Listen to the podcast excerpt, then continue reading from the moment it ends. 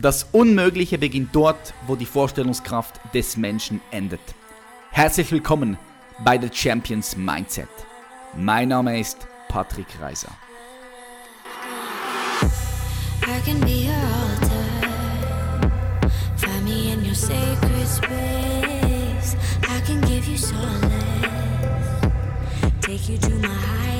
Hallo meine Freunde und herzlich willkommen zu einer weiteren Folge von The Champions Mindset.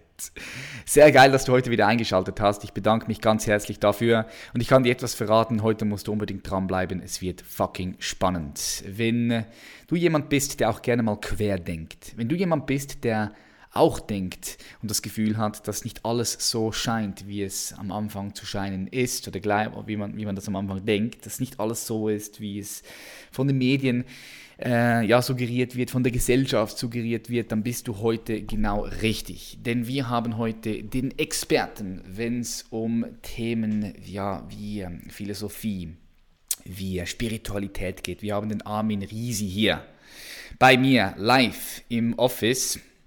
Äh, wir hatten ein super geiles Gespräch, haben uns nachher noch drei Stunden privat unterhalten. Ich hätte mit ihm noch den ganzen Tag weiter diskutieren können, aber ich habe schon wieder den nächsten Termin. Der ist wirklich Experte, wenn es um das geht, weil er hat 18 Jahre als Mönch äh, in indischen und auch hier in europäischen Klostern gelebt und er hat das Sanskrit wirklich studiert.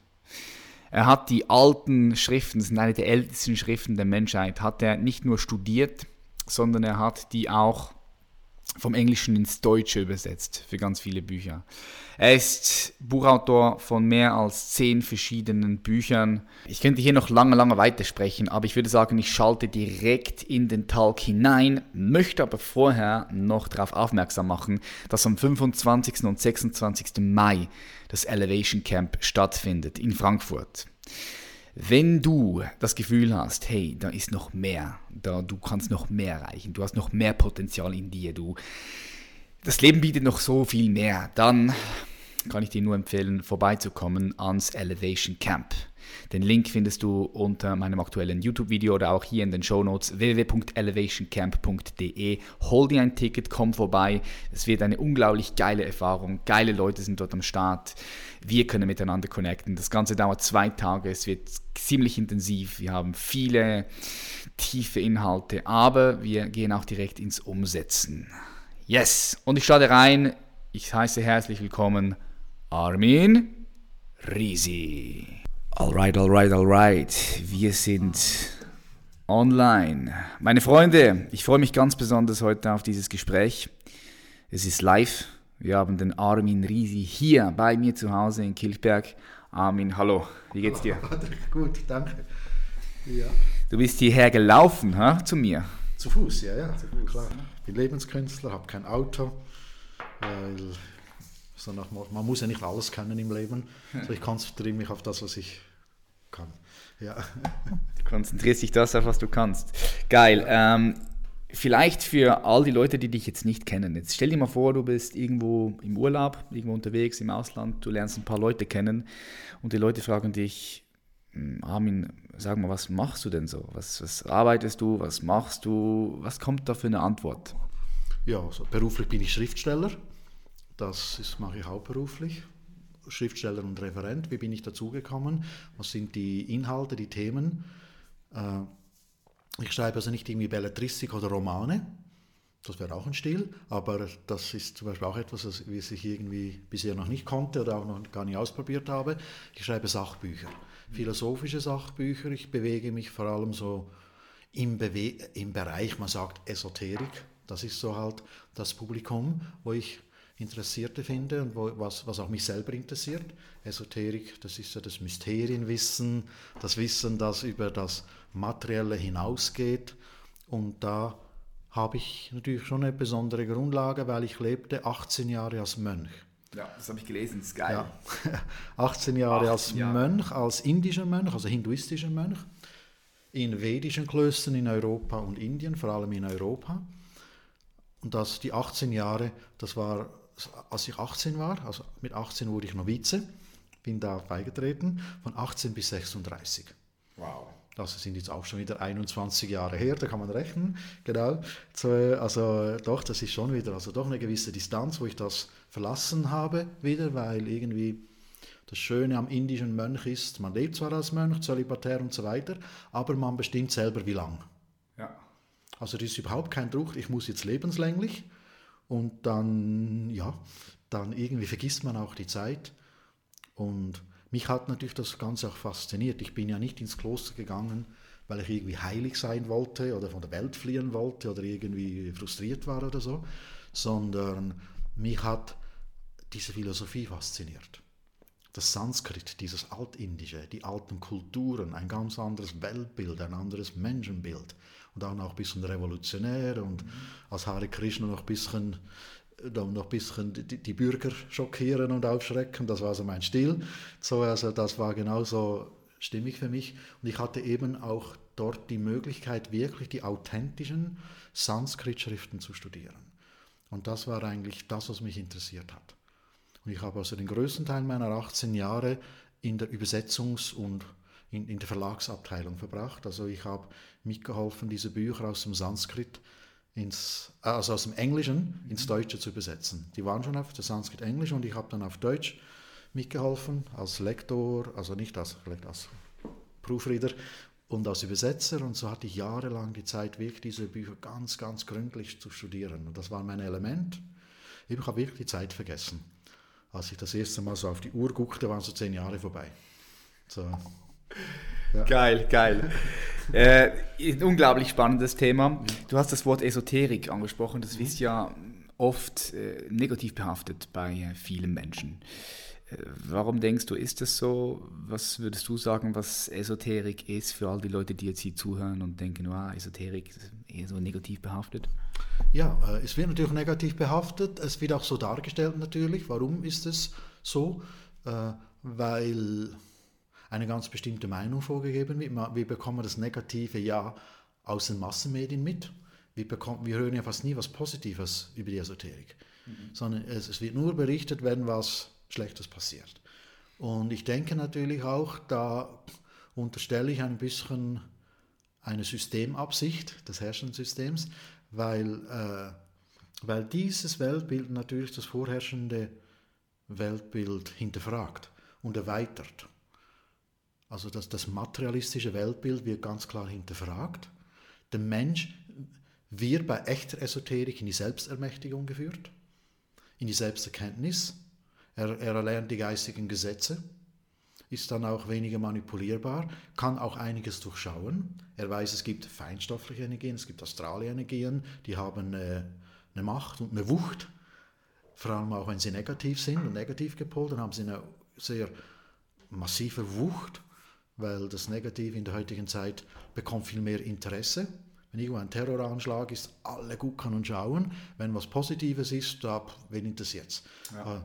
Also das Negative hat irgendwie so eine unglückselige Anziehungskraft.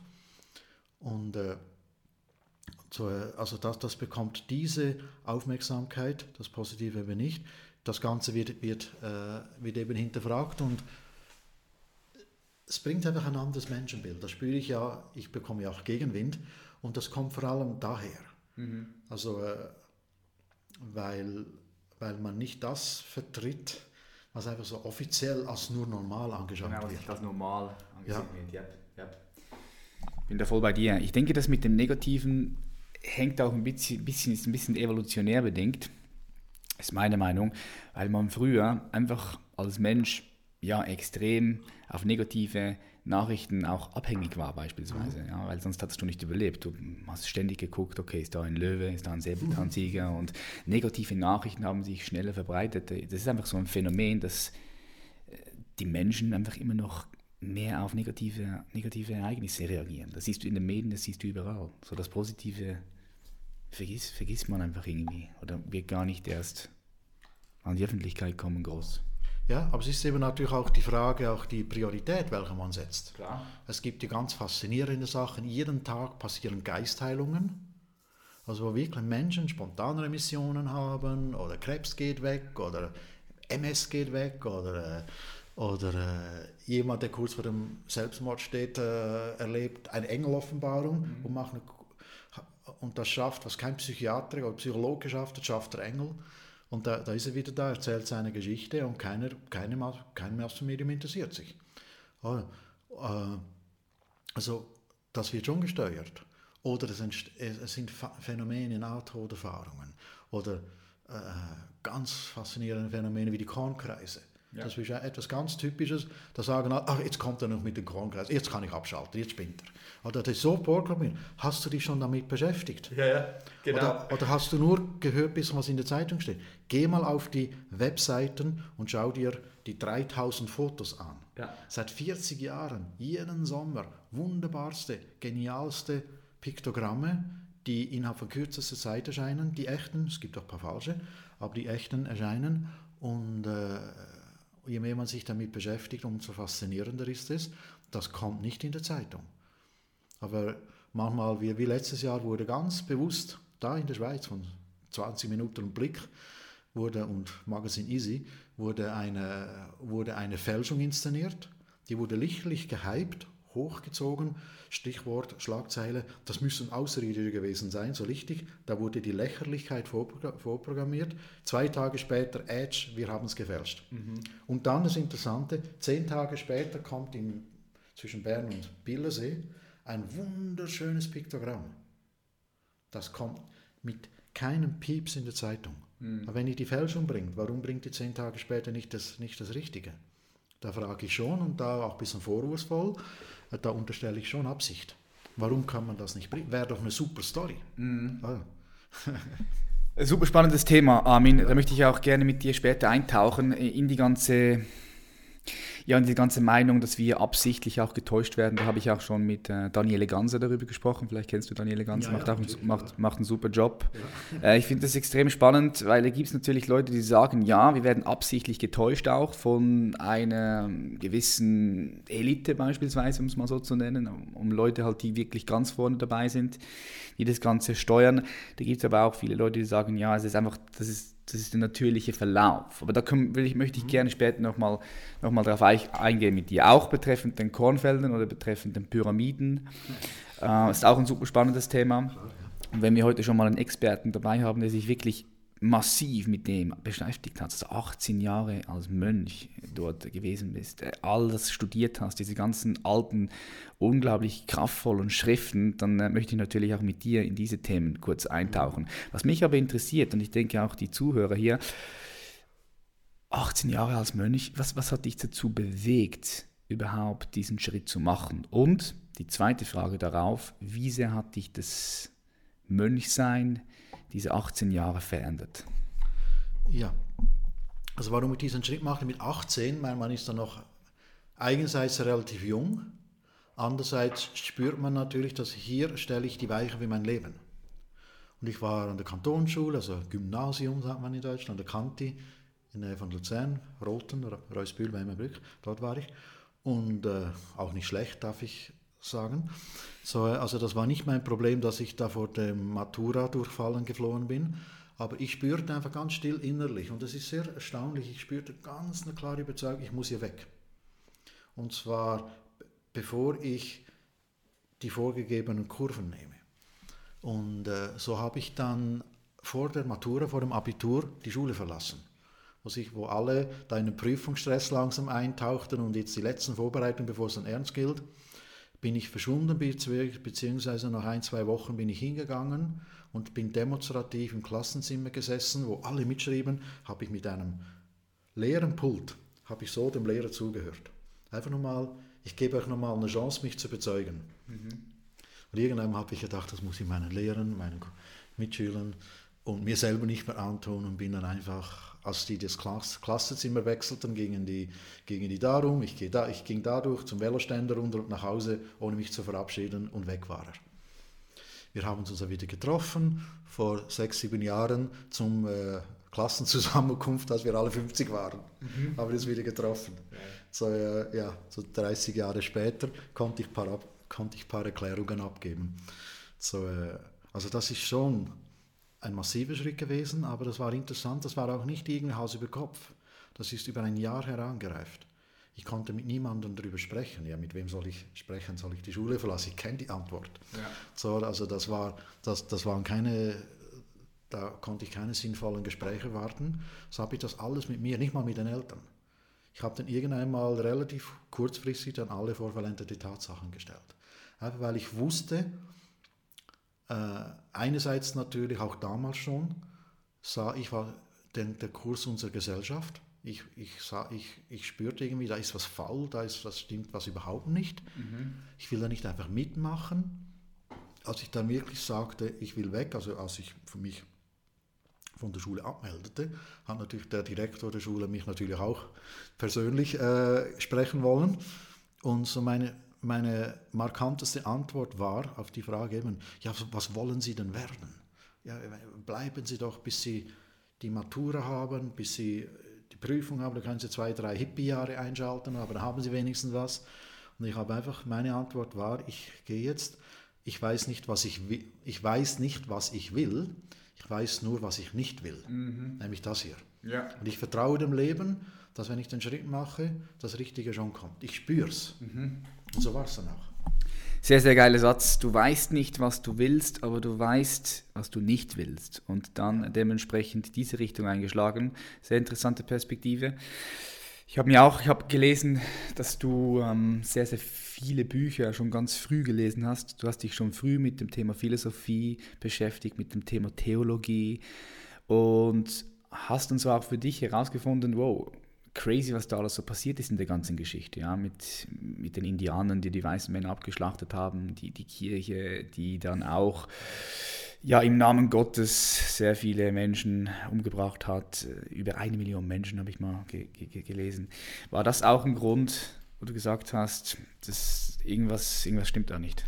Ja, äh, ich habe interessant, ich hatte nie die Frage als junger Mensch nicht, warum lässt Gott das zu? Das finde ich ein fauler Spruch. Das finde ich wirklich, jetzt wieder die Verantwortung delegieren und zwar noch gleich an den Allmächtigen an Gott. An also jetzt ist der schuld. Also, also so eine Frage hatte ich nie. Gut, ich denke, wir müssen das, das Wort Gott auch mal vielleicht ein bisschen definieren, ja, ja. weil das, das Wort Gott ist ja wirklich hart massiv missbraucht worden. Jeder stellt sich da ein bisschen was anderes vor. Aber vielleicht können wir dort später ja. noch eintauchen. Ja, aber eben, man sagt ja alles, äh, das ist ja das Hauptargument der Atheisten. Wenn es Gott gibt, warum gibt es all das Böse? Also kann es keinen Gott geben, wie wenn der verantwortlich wäre, wie wenn nicht wir verantwortlich wären. Mhm. So, das war nicht meine Frage, sondern meine Frage war auch als junger Mensch viel pragmatischer und viel, und viel philosophischer, sogar philosophischer, als ich selbst dachte oder erkannte. Ich sagte, ich fragte mich einfach, warum tun die Menschen sowas? Warum, kann, warum können die einen die anderen einfach abschlachten, wegne Land wegnehmen, äh, Krieg führen, lügen, denken, mein Gott ist besser als dein Gott, meine Religion ist besser als dein Gott. Meine, jeder vernünftige, anständige, empathische Mensch kann ja nicht so denken. Weil ich bin besser als du. Meine, was soll das? Meine, wie, was muss am Kopf, vom Herz ganz zu schweigen, laufen, dass man so denken kann? Aber Religion und Philosophien und meine Marxisten und Sozialisten, die waren ja nicht besser. Die haben ja äh, gleich viel und noch mehr Menschen auf dem Gewissen. Also äh, das ist auf beiden Seiten der Spaltung ist es so. Das war meine Frage. Äh, warum tun Menschen so etwas? Es muss ja einen Grund haben. Mhm. Und ich bekam dazu jetzt nicht viele Antworten, außer ein bisschen Profitgier. Aber ich denke, also, sorry. Das Ego des Menschen, der Verstand. Ja, ja, aber wenn du. Identifikationen. Wenn du 100 Millionen hast, 100 Milliarden hast und 100 Millionen hast, dann bist du nicht glücklich, wenn du 120 hast. Also, das kann es nicht sein, einfach nur pure Geldgier. So plump, finde ich, ist die menschliche Psychologie nicht. Das muss noch tiefere Gründe geben. Und da bekam, da bekam ich dann auf einmal völlig neue Antworten, als ich die indischen Schriften entdeckte. Das waren ganz Stimmen, ich habe gesagt, das sind Antworten, ich habe nicht alle auf einmal bekommen, also was ich so zum ersten schon, schon die ersten sollte nur schon der Vorgeschmack oder die ersten Ansätze, die ich da las und hörte, haben mich sehr überzeugt, wo ich sagte, da muss ich mehr. Und da war es dann ganz wichtig, dann wurde ich auch vom Kritiker und vom, soll ich sagen, bisschen ja, Aktivist eigentlich nicht, aber einfach so vom, vom Empörten oder einfach auch ein bisschen Verzweifelten vielleicht auch, wenn man das sieht, habe ich einfach gemerkt, ich muss das alles mal loslassen, muss bei mir anfangen. Da wurde ich Schüler. Mhm. Mit 18 wurde ich als Schüler wirklicher Schüler und habe da wirklich bin in die Lebensschule eingestiegen und habe einfach mal mich zurückgenommen. Die Welt hat da über zehn Jahre nichts mehr von mir gehört und, äh, und äh, habe einfach mal an mir gearbeitet. Und das war sehr gut, einfach das, ein Fundament, eine Grundlage. Eben wie man sagt, wenn man die Höhe wachsen will, muss man Wurzeln haben. Dann habe ich mich zuerst mal um die Wurzeln gekümmert. Mhm. Ja, ich denke, etwas, was, was jeder Mensch machen sollte, sich mit sich selbst mal beschäftigen, was heute leider oft zu kurz kommt aufgrund den ganzen Ablenkungen, die wir heute mit der Technologie haben. Da kommt einfach der Mensch immer mehr und mehr weniger bei sich an. So. Du hast da massiv lange Zeit in das investiert. Darum finde ich es auch super spannend, dich heute hier zu haben. Ähm, du hast heute, ich weiß nicht, wie viele Bücher du schon geschrieben hast. Ich habe hier alleine auf dem Tisch liegen äh, acht Bücher. Ja, acht, neun. Wie viel, wie viel hast du schon geschrieben total? Ja, schwierig zu sagen, weil ich habe Gedichtbände geschrieben, drei Gedichtbände und mehrere als Co-Autor und so, aber so, also drei Gedichtbände und neun bis zehn, ich sage so Grundlagenwerke zum aktuellen Paradigmenwechsel. Mhm. Also zum Bewusstseinswandel, Paradigmenwechsel, Weltbilderweiterung, auch gewisse Weltbilderschütterungen, die heute, halt Erschütterungen von Weltbildern, die heute vorherrschend sind. Da wage ich einfach aus gewisse Dinge zu hinterfragen, weil ich selber halt durch meine Schulung, durch meine intuitive Ausrichtung andere Paradigmen habe, andere Weltbilder, andere Grundlage. Für mich beschränkt sich die Realität nicht nur auf das Materielle. Für mich äh, ist die Materie eingebettet in geistige Informationsfelder. Die geistigen Informationsfelder sind nicht einfach nur Informationsfelder, sondern sind Bewusstseinsfelder. Mhm. Bewusstseinsfelder von höheren Schöpferwesen.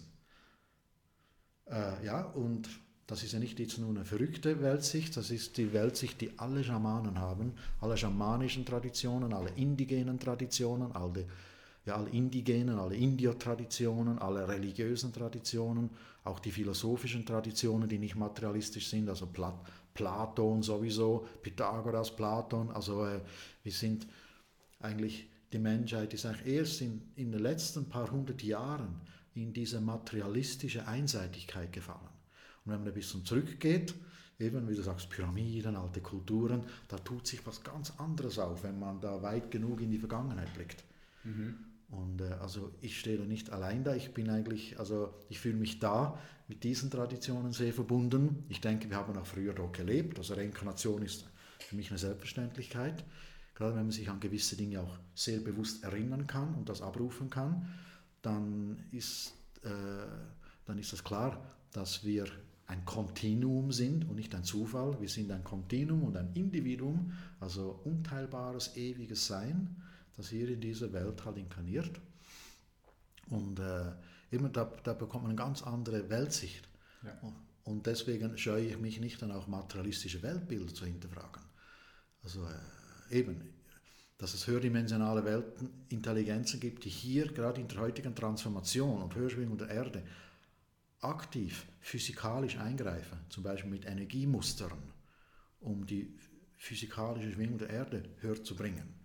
Das ist für mich äh, eine Selbstverständlichkeit, weil das haben die früher auch gemacht, wenn man die altindischen Schriften liest, dort ist das selbstverständlich. Oder zum Beispiel, dass der Mensch nicht von den Tieren abstammt und die ersten Lebewesen nicht zufällig aus Materie entstanden sind so weiter. Ich bin also berüchtigt zum Beispiel, dass ich ziemlich radikal, spring wörtlich radix, die Wurzel, also ganz wurzeltief diese Weltbilder hinterfrage da bin ich natürlich berüchtigt und für viele Menschen auch nicht mehr tragbar und auch nicht mehr einladbar. Der glaubt nicht an Darwin. Oder? Ja. Nein, tue ich nicht. ja. Geil, äh, ich feiere das auf jeden Fall, weil äh, bei mir ist halt so, also ich beschäftige mich jetzt auch schon etwas länger mit dem Thema Spiritualität. Ich habe mich auch schon unbewusst eigentlich früher damit beschäftigt. Ich habe früher Kung Fu gemacht mit sieben Jahren, acht Jahren Kampfsport und dort haben wir meditiert. Es war mir aber damals natürlich noch nicht so bewusst, was das jetzt genau war und das habe ich erst in der Retroperspektive mal ein bisschen analysiert. Und äh, bei mir ist halt auch so, also ich habe auch schon richtig tiefe Meditationen gehabt, wo ich ja, wo ich ein unglaubliches Einheitsgefühl erlebt habe und das, das habe ich auch, das habe ich auch sehr oft während des Tages Und mein Bewusstsein hat sich in den letzten paar Jahren auch komplett verändert. Darum finde ich super spannend, was du hier berichtest. Und ähm, ich, ich, ich kann mir auch sehr gut vorstellen, ich sage nicht, dass es so ist, weil ich es ja nicht weiß am Ende des Tages, aber ich kann mir sehr, sehr gut vorstellen, dass die Theorie von äh, Charles Darwin, auf der auch die ganze moderne Wissenschaft beruht, dass die ja, dass dort noch andere Möglichkeiten gibt, die man äh, in Betracht ziehen muss. So, und wenn das tatsächlich der Fall ist, wenn das tatsächlich der Fall ist, dass sagen wir, dass da, die, die, Theolo die, die Theorie von Darwin, ja, dass die nicht, nicht so war, dann ist ja die ganze Wissenschaft eigentlich auf einem komplett falschen Fundament aufgebaut worden. Und das ist super spannend, weil wir sehen ja auch, dass die Wissenschaft in der physischen Form nicht mehr unbedingt weiterkommt. Ja? Ich meine, wir haben es geschafft, das Atom zu spalten, super cool, super nice, aber irgendwie kommen einfach nicht mehr weiter in der physischen Form weil wir auch nicht die Messgeräte natürlich dafür haben. Mhm. So, ich möchte hier, hier ein, ein, einspringen. Wir haben, hier das, wir haben hier viele Bücher von dir. Äh, das eine der, der radikale Mittelweg, Überwindung von Atheismus, genau das hier, und äh, Monotheismus. Ähm, ich möchte doch hier mal, mal genau, genau reintauchen.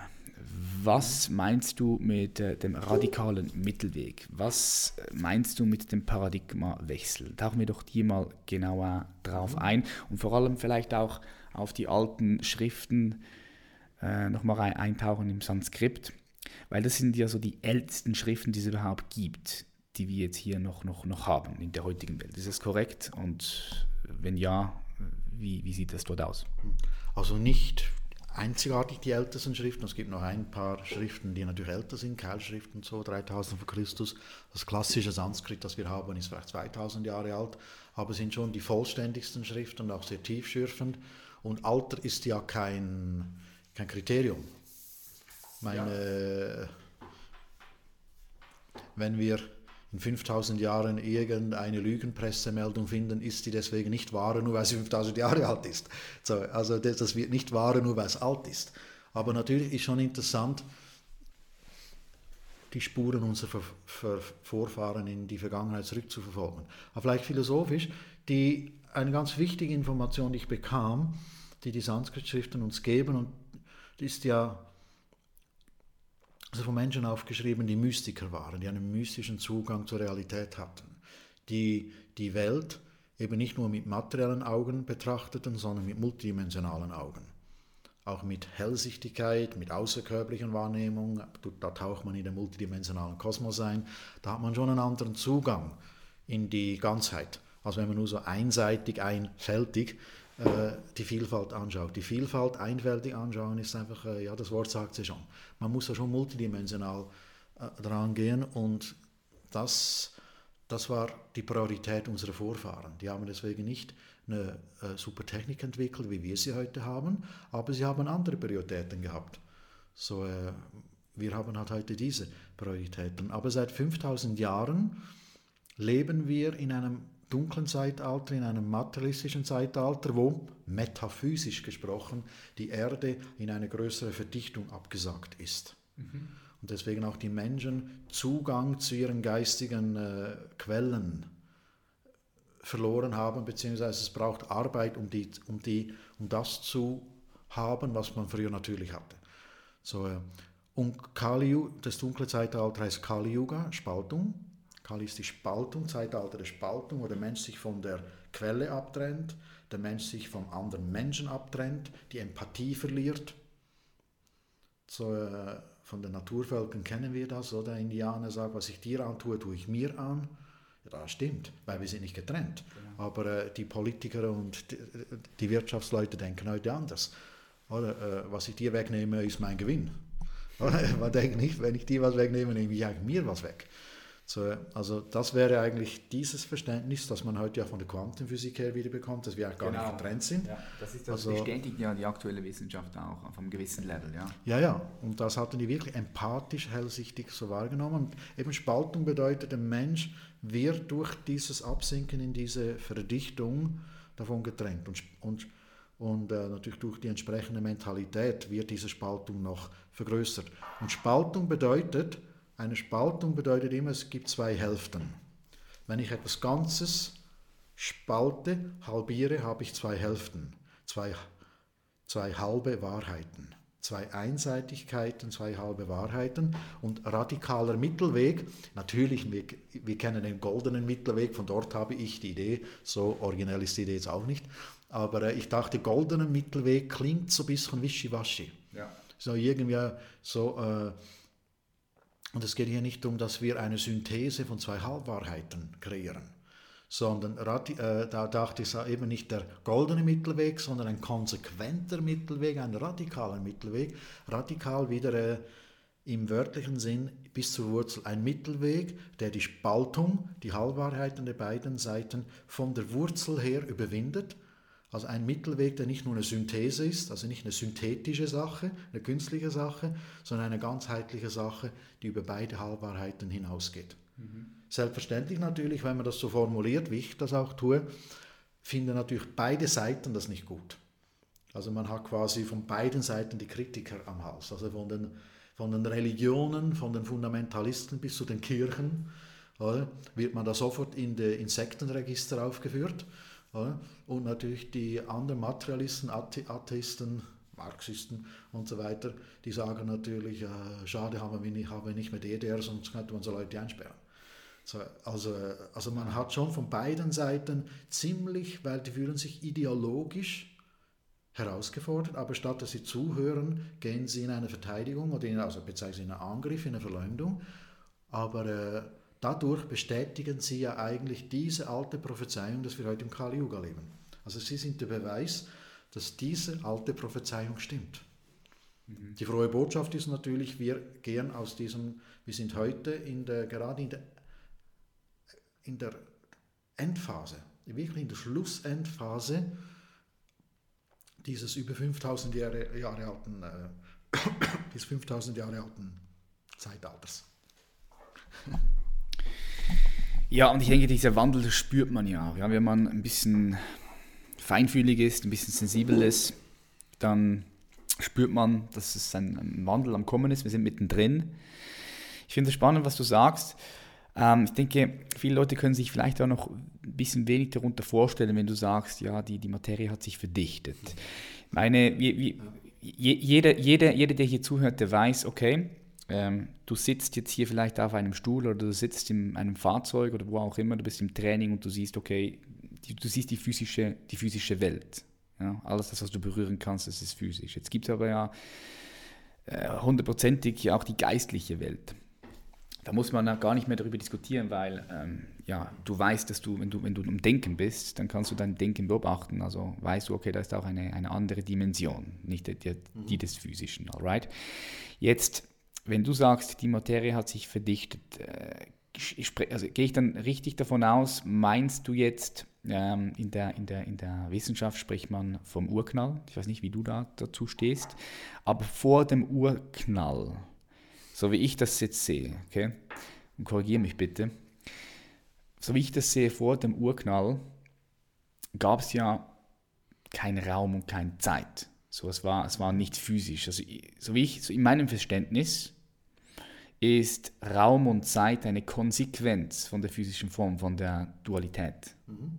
Ohne Dualität gibt es keinen Raum und Zeit. So kann man das mit dem Ursprung, mit dem, mit dem Urknall vergleichen? Wie, wie, stehst du, wie stehst du dazu? Und, und, und wenn du sagst, die ganze Materie hat sich verdichtet, so in, wie sie jetzt halt hier ist, in der physischen Form, meinst du dann vorher, als sie noch nicht verdichtet war, kann man jetzt da den, den Urknall sehen? Hm. Gut, äh, ich gehe jetzt natürlich nicht so weit zurück, gleich bis zum Anfang des Universums, mhm. sondern Verdichtung, da reden wir von 5000 Jahren. Mhm. Und, aber natürlich, äh, das Interessante an den metaphysischen Weltbildern, die wir eben in allen Traditionen finden, ist, dass Zeit nicht linear ist, sondern Zeit ist zyklisch. Wir haben Zyklen, vom jetzigen Frühling können wir Rückschluss auf den letzten Frühling ziehen, der muss ähnlich gewesen sein, da sind mhm. die da sind die Schneemänner geschmolzen, da wurde es dann langsam wärmer und so, das, das wird im letzten und im vorletzten Frühling ähnlich gewesen sein. Stimmt, aber es war nicht immer Frühling.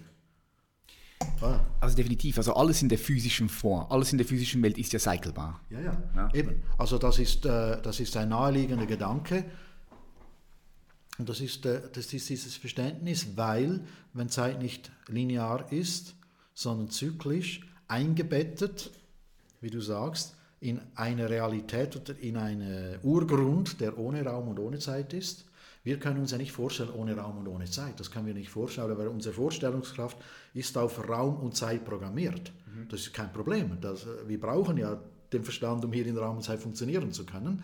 Aber rein vom Verstande können wir auch verstehen, dass es eigentlich eine Seinsebene oder einen Urgrund oder was immer geben muss, ohne Raum und ohne Zeit. Wir sagen ihm Ewigkeit. Mhm. Ewigkeit bedeutet nicht ewig lang, das wäre unendlich. Die, wir unterscheiden hier, deshalb ist ein Sanskrit. Wir haben hier also diese vedische Schule, da lernt man ganz klar zwischen Unendlichkeit und Ewigkeit zu unterscheiden. Unendlichkeit ist unendlicher Raum und unendliche Zeit. Das ist die Quantenphysik. Die Quantenphysik kommt nicht in die Ewigkeit ran. Aber erkennt natürlich, die, diese Unendlichkeit spiegelt uns etwas noch Tieferes, etwas noch Näheres und Realeres, was wir also nicht aber direkt materiell nicht fassen können, nämlich das Raum und Zeitlose. Und das Raum und Zeitlose ist Ewigkeit oder auch Gegenwart. Die Gegenwart ist ewig. Wenn wir, wenn wir die Gegenwart in der linearen Zeit festmachen wollen, gibt es sie nicht. Wo ist die Gegenwart? Jetzt? Schon vorbei. Das ist, das, das ist, je schneller ich mache, um die um zu packen, umso schneller, umso schneller verpasse ich die Gegenwart. Es gibt keine Gegenwart in der linearen Zeit, aber es gibt eine Gegenwart immer im Hier und Jetzt. Aber da genau. muss ich mich aus der Materie zurückziehen mhm. und dann bin ich im Jetzt. Das ist ja, das ist ja keine Neuigkeit. Da gibt es ja ganz bekannte äh, Mystiker, die über das Jetzt sprechen. Mit Recht. Klar, das kann man ja auch selbst erfahren. Das ja, kann man ja, ja auch wirklich ganz äh, easy selbst erfahren. Also verstehe ich das richtig, gehst du auch davon aus, dass eigentlich alles immer im Jetzt passiert. Ja? Also alles passiert gleichzeitig, Vergangenheit, Zukunft, eigentlich passiert alles im Jetzt. Ja? Die Römer haben damals das Kolosseum aufgebaut, eigentlich ist es jetzt. Und wir sprechen hier jetzt, es ist alles hier jetzt in der physischen Form. Sehe ich das richtig? Ja. Also in der linearen Zeit gibt es ja Vergangenheit und Zukunft. also, also, also in der uns linearen Zeit ist das Vergangenheit aber wenn wir uns natürlich aus der linearen Zeit zurücknehmen, Level, ja. dann, dann äh, ich vergleiche es, ich finde das ganz ein sehr interessantes Beispiel, ganz banal, aber einfach. Die Unendlichkeit ist unendlich in allen Dimensionen, auch im zweidimensionalen. So, wenn wir uns einfach vorstellen, eine Linie und eine Fläche. Die Linie ist unendlich und die Fläche ist unendlich, aber die Fläche ist irgendwie unendlicher als die Linie. Die Fläche ist mehr. So die Fläche wäre die Ewigkeit, der Urgrund, das, was, wovon die Mystiker sprechen, von dem wir ein Teil sind. Und aus dem Urgrund, aus dieser Ewigkeit heraus, wirken wir in Unendlichkeit hinein. Und jetzt rein, wenn du sagst, alles ist gleichzeitig, stimmt, nicht für die Linie, aber aus der Sichtweise der Fläche. Ja. Die Fläche berührt die Linie auf der ganzen Länge. Egal, der Fläche ist es egal, ob es für uns auf der Linie Vergangenheit oder Zukunft ist. Sie berührt alles gleichzeitig. Äh, Nochmal zurück zu deinem Buch, Der radikale Mittelweg, ähm, Paradigma wechseln. Also du hast äh, vor, gesprochen 5000 Jahre, wo sich die ganze Materie verdichtet hat. Mhm. Erklär doch mal noch mal ganz kurz für die Zuhörer, äh, so simpel wie es geht, wie das stattgefunden hat, ja, dass die, die Leute sich was vorstellen können. Ja, äh, wir wissen ja eben, Materie ist ein Mysterium. Wenn wir uns das, das, das, Atommodell vorstellen, haben wir den Kern hier und da irgendwo draußen rum fliegt das Elektron um und der Rest dazwischen ist leer. Also eigentlich 99% ist alles leer hier. So, aber was bedeutet leer? Leer nur aus unserer materiellen Sicht. Das ist ein Bewusstseinsfeld, das ist ein Ätherfeld, es ist ein feinstoffliches Feld. Und wie genau die Materie da schwingt, das ist von verschiedenen kosmischen und auch feinstofflichen Hintergründen abhängig. Frag mich nicht wie. Das, Man könnte auch von Energien sprechen. Right? Ja, ja, das sind diese Energien so, oder? Und, und deswegen äh, ist, ist das zyklisch, oder? Und äh, ich schaue es mir philosophisch an.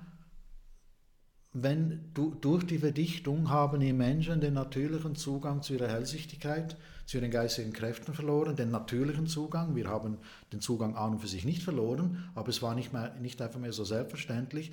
Deswegen, äh, deswegen sehen, die, sehen wir die Welt anders. Deswegen er, er durchschauen wir zum Beispiel nicht, wenn jemand lügt. Ja. Heutzutage. Ja. Das ist ja das markanteste Beispiel des Kali-Yugas. Nicht die Gewalt. Gewalt gab es schon vorher.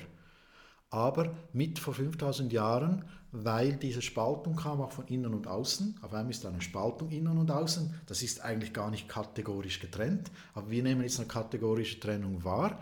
Und, wir, und man denkt, ich kann etwas denken und etwas anderes sagen. Ich kann Frieden sagen und Krieg meinen. Und damit kommt man durch. Ja. So, und die Leute glauben es. Und, äh, und, und äh, deswegen ist das typische Merkmal, was die Zeitreisenden da gesehen haben, das typische Merkmal dieses Zeitalters ist die Lüge. Und das geht jetzt vorbei und deswegen Lügen auch im politischen Feld fliegen immer, immer schneller auf. Was sich was sich früher sehr lang gehalten hat, das fliegt sehr schnell aus. Also so Leute werden sehr schnell mit ihren eigenen Geschichten konfrontiert. Das hat etwas, weil die Erde sich wieder höher schwingt. Das sind jetzt einfach so esoterische Begriffe, die ich jetzt nicht einfach in eine, so eine Einstein-Formel fassen kann. Könnte man wahrscheinlich. Aber, äh, aber vom Prinzip her verstehen wir schon, was gemeint ist. Mhm. Ja.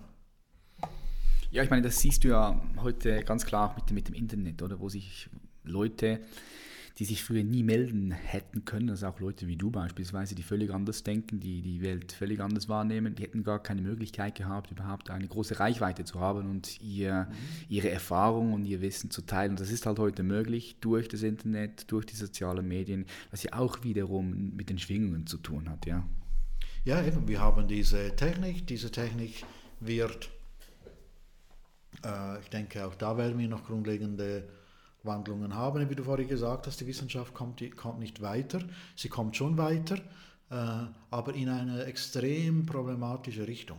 Eben, das heißt einfach, der Materialismus wird immer weiter vorangetrieben. Man, nennt, man sagt eben der ja, Transhumanismus. Das heißt, dass der Mensch heute wirklich mit der Maschine kompatibel gemacht wird. Mhm. Und dann natürlich völlig kontrollierbar wird. Wir sind jetzt gerade in dieser Woche, läuft überall 5G an. Irgendwann wird das vielleicht vergangen, äh, normal oder sehr schnell Vergangenheit sein. Wir sind jetzt gerade, wo überall da der Roger Federer Werbung für, Werbung für 5G macht, oder? Ja. Ich glaube, äh, verzeih, verzeih Ihnen, Sie wissen nicht, was Sie tun, würde ich jetzt einmal sagen. Äh, und also das läuft hoch. Und warum das? Die, diejenigen, die das bisschen durchschauen, wissen, das ist die Grundlage für den Transhumanismus. Diese totale, flächendeckende, hochstrahlende, äh, drahtlose Geschichte, wo man ja jetzt die Bäume abschneidet, damit es durchgeht. Also das zeigt man ja schon, was ist das für eine diabolische Technik, wenn die Bäume stören. Äh, mhm. Da schreibt man von Klimawandel und schneidet die Bäume ab. Äh, wie wenn da kein Zusammenhang wäre. Wie, wie, wie, wie, das wirkt sich auf die Bäume aus, das 5G? Oder das, das ist irgendwie, ja, die Bäume stören okay. für die Strahlung. Ich, ich habe mich mit dem Thema 5G noch nie befasst. Ja, also da werden wirklich, ich habe gerade jetzt auf Facebook, sieht man die Fotos von Wien oder so, wo ganze Straßen die Bäume weg sind und in Deutschland, also da gehen die, gerade in den Städten, so eben, also das ist so eine sehr kranke Entwicklung. Es wird uns natürlich angepriesen, hast du schneller das Internet, ja warum, warum immer schneller? Also äh, schneller ist besser, warum wohl? Also eben, wir sehen ja, wenn wir uns kurz die Verschwörung anschauen, es ist ja keine Verschwörung, es ist offene Tatsache, kam schon am Fernsehen, worauf diese ganze Geschichte hinausläuft, sehen wir in China. Die totale Kontrolle, die Gedankenkontrolle der Menschen, dass alle, die nicht systemkonform sind, e-, eliminiert werden. Mhm. Darauf läuft es hinaus und ich frage mich, wo sind all die besorgten Leute, die rufen während den Anfängen? Also das läuft voll und das wird hier bejubelt. Also das, das ist die Konsequenz, wenn man den Menschen als Computer anschaut. Wir sind ja nur ein Biocomputer für die. Mhm. So wie wir Computer recyceln und, und, äh, und wegwerfen, neu holen, ist der Mensch eigentlich problemlos austauschbar. Siehe diese, diese Einheitsstaaten, wo der Mensch nur eine Nummer ist. Also problemlos austauschbar, keine grundlegende Würde des Menschen, sondern einfach nur deine Würde definiert sich durch deine Systemkonformität. Sobald du nicht mehr systemkonform bist, bist, bist du, ein... Out, bist du weg, out, bist du ein Outlaw. Bist du ein Virus. Ja. Und da wird das Antivirus-Programm aktiv, wie im Matrix-Film. So. ja, ja, genau. Das ist, äh, ist, eine gute Analogie. Also jetzt, ich, ich sehe das, seh das natürlich auch alles auch. Und ich sehe die ganzen Zusammenhänge, ich sehe, wohin es gehen könnte mit der Technologie. Da gibt es ja, es, ich, ich sehe da, ich sehe das kann in eine konstruktive Richtung gehen, das kann in eine destruktive Richtung gehen in Bezug auf uns Menschen, ja. Ähm, jetzt aber zu behaupten, dass das alles gesteuert wird von irgendeiner Gruppe von Menschen oder irgendwelchen Energien, da bin ich jetzt gespannt, was du, drauf sagst, was du da sagst. Klar, äh, könnte man behaupten, aber ich bin da immer sehr vorsichtig. Ich bin immer super vorsichtig mit meinen Aussagen, weil ich halt immer nur versuche zu sprechen aufgrund von meiner eigenen Erfahrung. So, ich, ich, so, ich weiß, dass ich nichts weiß. Das ist so. Mhm. Das ist so meine Philosophie. Ich weiß, dass ich nichts weiß. Ich weiß nur das, was ich wirklich auch erfahre. Und über das spreche ich gerne und so, ich spreche auch über die anderen Sachen gerne, aber ich sage dann halt immer, könnte so sein. Ich weiß es aber nicht. Ja. So denkst du wirklich, dass da gewisse Gruppierungen, Energien oder was auch immer das absichtlich machen und den Menschen in Anführungszeichen dumm halten wollen oder einfach ja, verdummen lassen wollen? Wenn ja, wer ist das? Und warum tun sie das? Äh, ja, es passiert ja nichts zufällig. Es wird ja nicht zufällig 5G installiert, es wird nicht zufällig eine ganz bestimmte Technologie vorangetrieben, wo wir ja schon in China und so sehen, worauf es hinausläuft. Äh, also dort, dort sehen wir es ja schon. Also klar, klar, aber, sorry, dass ich dich unterbreche, yes, aber äh, muss, ja, muss, ja nicht, muss ja nicht die böswillige, die destruktive Absicht dahinter sein, sondern kann auch wirklich einfach sein, dass ja, die Leute sehen in der Technologie massive massive Fortschritte, massive ähm, Möglichkeiten, die uns öffnen, muss ja nicht wirklich absichtlich sein.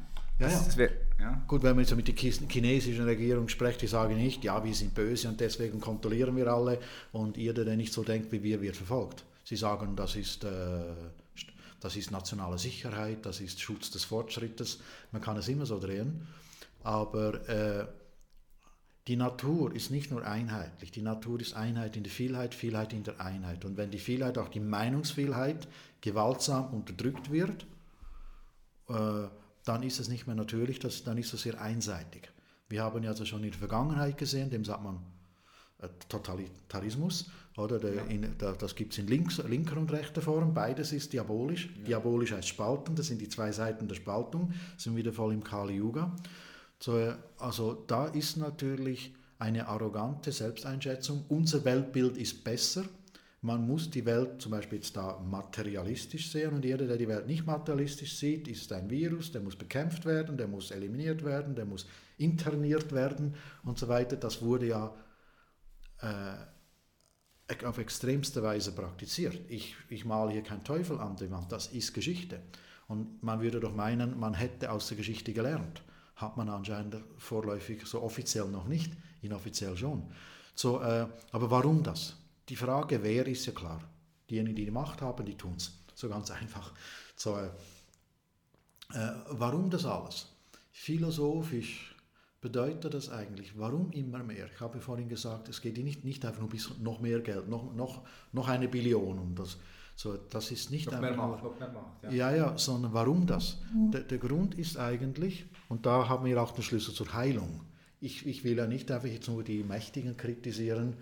Äh, ich habe überhaupt kein Problem, wenn jemand mehr Geld hat oder, als ich. Ich freue mich, wenn jemand ein schönes Haus hat und einen Palast hat, sage ich, wow, schön, ein Riesenpark, wow.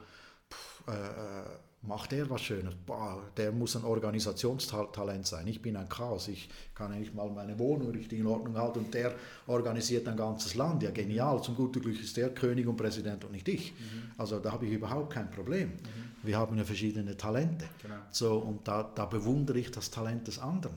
So, äh, also das ist überhaupt nicht das Problem. So, äh, also äh, es muss nicht eine komische Gleichmacherei sein. Wir haben eine Vielheit ein, das ist die Vielheit in der Einheit. Sehe ich auch so, ja. So, so äh, also, äh, das ist also nicht das Problem, dass ich jetzt irgendwie den Mächtigen und den Reichen ihre Billionen nicht gönne.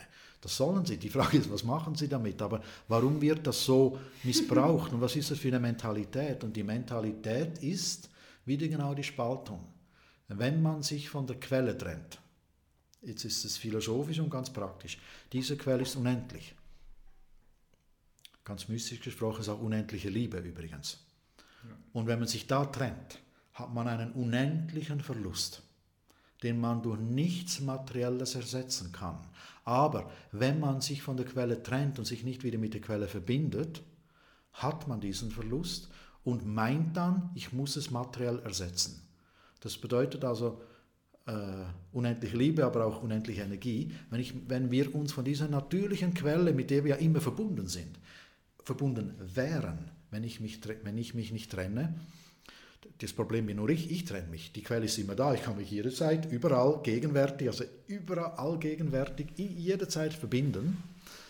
Aber wenn, ja, ja, aber wenn man das nicht tut, hat man sich von der Quelle der Energie getrennt. Und wenn man von dort, von der natürlichen Quelle, von der unendlichen Quelle, was für alle reicht, trennt, dann sind wir immer noch Energiewesen. Wir brauchen immer noch Energie, bekommen die Energie aber nicht von der natürlichen Quelle und müssen deswegen die Energie bei anderen holen gehen.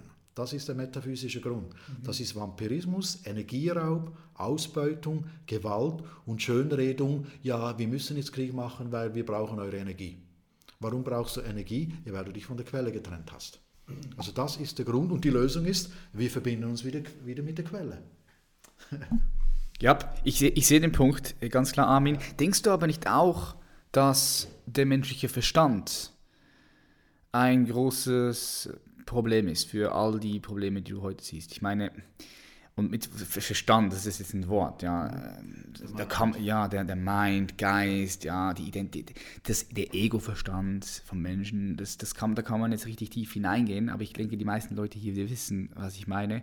Denkst du nicht, das ist der Verstand, der dazu führt, dass die Menschen nie genug haben, dass sie ständig nach mehr streben und denken aber, wenn die das mehr haben, dass sie dann zufrieden und glücklicher sind. Und dann sind sie dort, spüren für einen kurzen Moment diese Glückseligkeit, ich weiß nicht mal, ob man das Glückseligkeit nennen kann, aber Freude, ja, für einen kurzen Moment, Befriedigung, das ist das richtige Wort, Befriedigung, genau.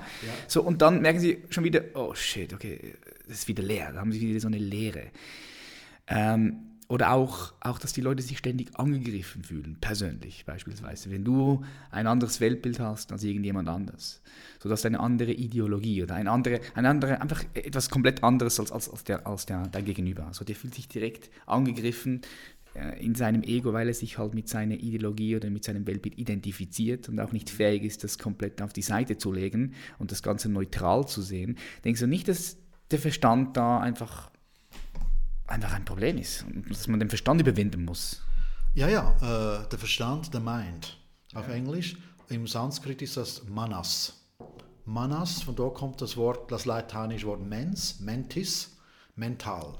Die mentale Ebene, äh, das, ist der, das ist genau der Knackpunkt. Also im Yoga und in aller Meditationen geht es darum, diese Kraft, die wir uns, die wir uns haben, überwinden im Sinn von die negativen Wirkungsweisen zu überwinden deswegen Bhagavad Gita, eines der wichtigsten Bücher im Indischen, sagt, diese Kraft, dieses Mentale, der Mensch sollte sich mit dieser Kraft erheben und nicht erniedrigen. Diese Kraft kann der größte Freund des Menschen sein oder der größte Feind. Ja, ich es auch. Es ist neutral. Also wie, äh, der Verstand, warum? Der Verstand ist unsere Projektionsebene. Wir, wir sind ja nicht mentale Wesen, wir sind spirituelle Wesen. Aber das ist die Ebene, wo sich unser Bewusstsein projiziert.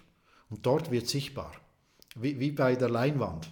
Der Film, du guckst den Film nicht unterwegs, wo das Licht kommt, sondern auf der Leinwand. Mhm. Obwohl eigentlich der Film nicht auf der Leinwand kreiert, sondern im Projektor und nicht mal dort wirklich. Der, das, das, nur, auch das ist nur eine Kopie, das ist interessant. Aber welchen Film wir sehen, also den Film sehen wir auf der mentalen Ebene. Und dort haben, dort, haben wir's, dort haben wir die konkrete Auswirkung. Aber wir können natürlich nicht die Realität verändern, indem wir dort, wir können ja nicht den Film ändern, indem wir die Leinwand verändern oder das Spiegelbild, indem ich das Spiegelbild schminke oder, oder rasiere, sondern, sondern, äh, sondern äh, ich muss, und das Spiegelbild ändert sich von selber. So, äh, so deswegen sagt der Yoga, lernt man das auch nicht nur Yoga bedeutet nach Verbindung. Ja, also die, ja die Union. Ja, genau. Also Yoga ist einfach nicht nur Turnen. Yoga ist das, was ich gesagt habe, Verbindung mit der Quelle. Da ist zum Beispiel Körper-Yoga ein ganz schönes Mittel, nicht das einzige. Mache ich zum Beispiel nicht, würde mir gut tun, sagen Leute und ich, sie haben sogar recht. Ja, so, ja also das gibt verschiedene Varianten, diese, diese Vereinigung. Und, äh, und jetzt habe ich den Punkt verloren. Nee, betreffend des Verstandes. Ich bin, ich bin da voll bei dir. Ja, also mit dem, genau. ja, mit dem Verstand und Projektion. Genau, ja. Also äh, das ist der Punkt. Also äh, deswegen im Yoga lernt man zu verstehen, wo kreiere ich den Film. Nicht, wo kreiere ich meinen Film, den ich hier in dieser Welt erlebe, nicht auf der Leinwand. Und das Problem ist nicht die Leinwand, sondern wenn ich mich mit dieser Leinwand identifiziere. Dann, dann, dann bin ich auf einer Ebene, wo ich machtlos bin. Denn auf der Leinwand kann ich nichts mehr ändern. Da ist der Film ja schon, der ist ja schon abgedreht. Also das läuft schon. Das Ende ist schon da. In einer halben Stunde kommt die Tragik. Äh, äh, so, also da kann ich nichts ändern. So, ich muss ein paar Schritte zurücktreten. Wo schreibe ich mein Leben wirklich? Und das Problem ist, wenn ich mich mit diesem Film identifiziere. Ich habe natürlich deine Regeln auch angeschaut und das ist genau eine dieser Regeln, oder? Eigentlich die dritte, glaube ich, oder? Wo, wo man einfach mal sieht, was ist und dann zurück einfach diese einfach mal den Film anschaut und dann schaut, wo schreibe ich ihn? Also ich trete zurück und dann kann ich von einer anderen Ebene, von einer höheren Ebene, von der Bewusstseinsebene her den, den Film steuern. Ich kann sogar die Rolle rausnehmen. Das kann ich, nicht auf der Leinwand. Deswegen sagen alle, die sich mit dieser Wissenschaft, Geisteswissenschaft beschäftigt, das Problem, wie du sagst, ist nicht so sehr der Verstand, sondern die falsche Identifikation damit. Dann klebe ich dran. Wenn ich im Kino bin und weiß, das ist ein Film und äh, in einer halben Stunde gehe ich raus und, äh, und der Film, ja, dann, dann kann ich ganz anders umgehen und vor allem im Lebensfilm kann ich sagen, ich kann hier jederzeit auch umschreiben. Auf allen Ebenen, aber nicht auf der mentalen Ebene. Mhm. Das ist ganz wichtig. Ja, ja natürlich der Verstand ist das Problem, das ist eine falsche Formulierung, weil der Verstand ist ja auch ein unglaubliches äh, Werkzeug, was uns Menschen ja, hierher gebracht hat und was super wichtig ist, auch zum Überleben. Aber wie du selbst gesagt hast, der Verstand ist eigentlich so wie ein Messer, das nämlich, also ich habe lieber einen messerscharfen Verstand anstatt einen, einen stumpfen Verstand und mit dem Messer kannst du alles zerteilen, aber äh, du kannst das Leben halt ja nicht, nicht nur mit dem Verstand wahrnehmen. Und mit dem Messer hast du die Möglichkeit, äh, auch dich zu schneiden oder andere Menschen zu schneiden, wenn du nicht richtig weißt, wie dieses Werkzeug oder Hilfsmittel richtig einzusetzen. Mhm. Da nur den Verstand zu verteufeln, das sehe ich, das ist sicher nicht, ähm, nicht, nicht richtig und das habe ich auch nicht so gemeint. Aber es geht kann eher darum, ja, kann der größte Freund sein. sein. Ich sage auch immer, ich sage immer der, der Verstand kann auch eine Leiter zum Göttlichen sein oder eine Treppe hinunter zur Hölle. Mhm. Ja. Genau, Freund oder Feind. Ist auch der beste Coach dann. Er, er kann, der, der Verstand kann uns demoralisieren, das kannst du nicht und ach und so, ich Idiot und so. Das läuft alles auf der mentalen Ebene mhm. ab und wir wissen, was das für Programmierungen sind. Der, aber zum, zur mentalen Ebene gehören jetzt in der Yoga-Philosophie nicht nur das Denken, sondern die Gedanken, die Wünsche und die Emotionen. Das ist ein Paket. Ja. Oder das hängt direkt zusammen. Unsere Wünsche bestimmen unsere Gedanken, oder unsere Gedanken bestimmen unsere Wünsche, was wir denken. Wir haben, es, wir haben ja, es gibt ja Dinge, die wir uns noch nie gewünscht haben. Selbsterkenntnis. Wenn wir da nicht dran denken, hat man sich noch nie Selbsterkenntnis gewünscht. Zum Beispiel. Mhm. Und, dann, und dann natürlich die Emotionen. Und da, wenn wir natürlich mystische Erfahrungen haben, da ist auch äh, natürlich mal die äußere Projektion des Gedächtnisses da, auf der emotionalen, auch auf Verstandesebene, Gedankenebene, Verstandesebene, Wunschebene, Emotionsebene, können wir uns erinnern, gerade wenn es einem schlecht geht, sind auch die Erinnerungen und sagen, hey, du konntest doch das mal, erinnere dich an die guten Momente. Wie hast du dich da gefühlt? Wie war das emotionell? Emotion, da warst du in Bewegung. So, wie hat sich das angefühlt? Es ist doch möglich, erinnere dich daran, du kannst das. Erinnere dich an deine, das ist der Verstand der beste Coach, mhm. der dann sagt, du weißt es doch, wie sich das anfühlte.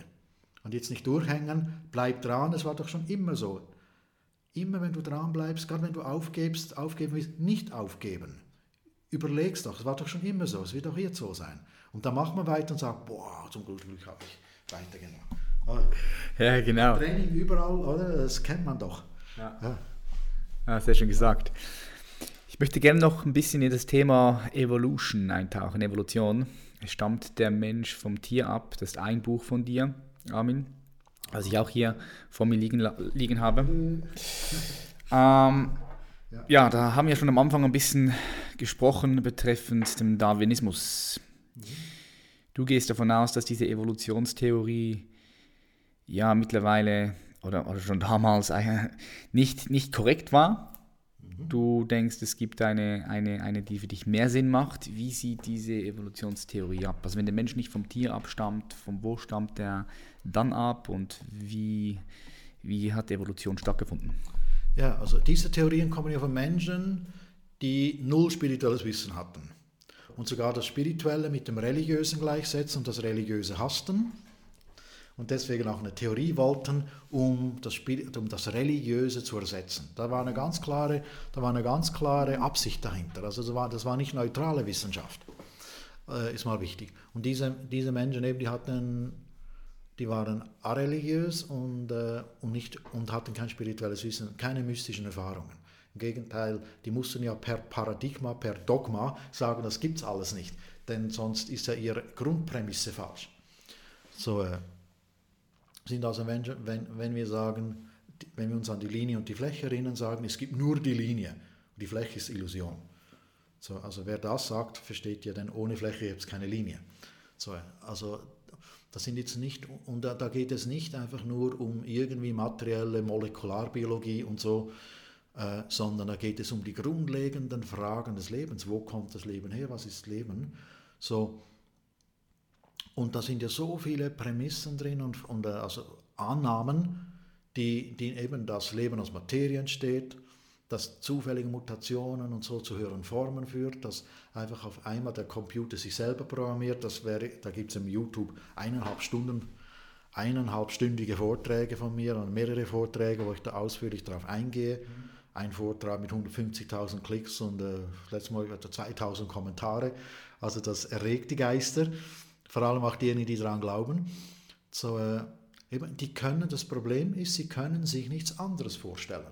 Sie können sich nicht vorstellen, dass es jenseits der Linie noch eine Fläche geben könne. Stimmt natürlich, weil diese Fläche ist nicht über die Linie definiert.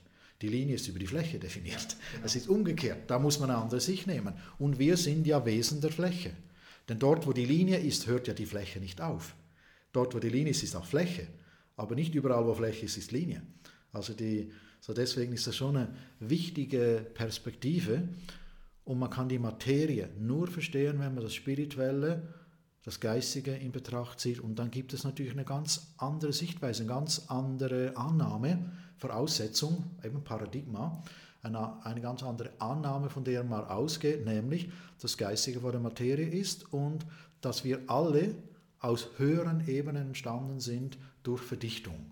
Also die Aussage, die ich jetzt hier übersetze, aus all den verschiedenen mythischen und spirituellen Traditionen, Mysterientraditionen wäre, dass alles, alle Lebensformen, die wir hier, hier in dieser Welt sehen, sind entstanden durch Materialisation aus höheren Ebenen.